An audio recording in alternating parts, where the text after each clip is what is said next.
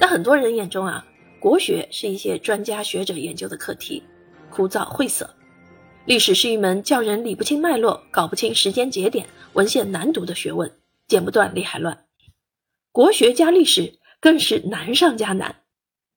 然而，国学史其实是非常精彩有趣的，堪称一部攒了三千年的八卦。关键就看作者写什么、怎么写了。今天我给您推荐的《国学三千年》就集精彩、有趣、知识性于一体，不仅能让你一口气读下去，更能让你在哈哈大笑中长知识。《国学三千年》这部书呢，主要分了四册，以章回体的形式聚焦人物关系，以讲故事的形式讲述了国学从春秋到民国的发展史。如果把国学的发展史看成一部小说的话，儒学毫无疑问就是这部小说的主角，孔子则是主角团中的老大哥。儒道法墨兵等门派互相攻击，呈现百家争鸣的态势。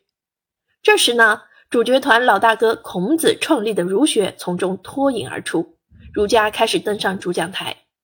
不久后，儒学内部由秦灭六国文字引发的。今古文经之争愈演愈烈，还在汉初与黄老思想产生了激烈的碰撞。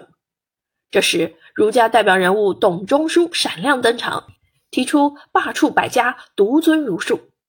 到了魏晋南北朝，玄学、佛教、道教异军突起，儒学一时陷入了低潮。汉朝的覆灭使儒学受到了重大打击。魏晋时期，谭玄的风气盛行，佛道展开激烈骂战。这时，周武帝重儒，并举全力灭佛，儒学成功突围。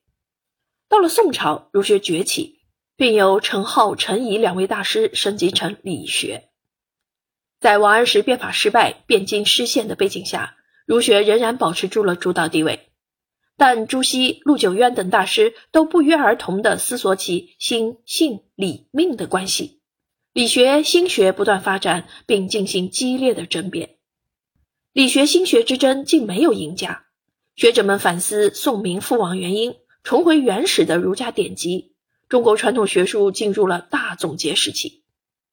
清末，随着西方列强的入侵，传统的中国遭遇重大冲击。西学东渐下，张炳麟给出了国学的定义：国学者，国家所以成立之源泉也。作者十分擅长用幽默风趣的现代语言。解释那些看起来晦涩难懂的学术知识，用一个个生动有趣的故事串联起国学三千年的历史，将那些看起来离我们很远、错综复杂的国学史讲述的清晰明了、简单易懂。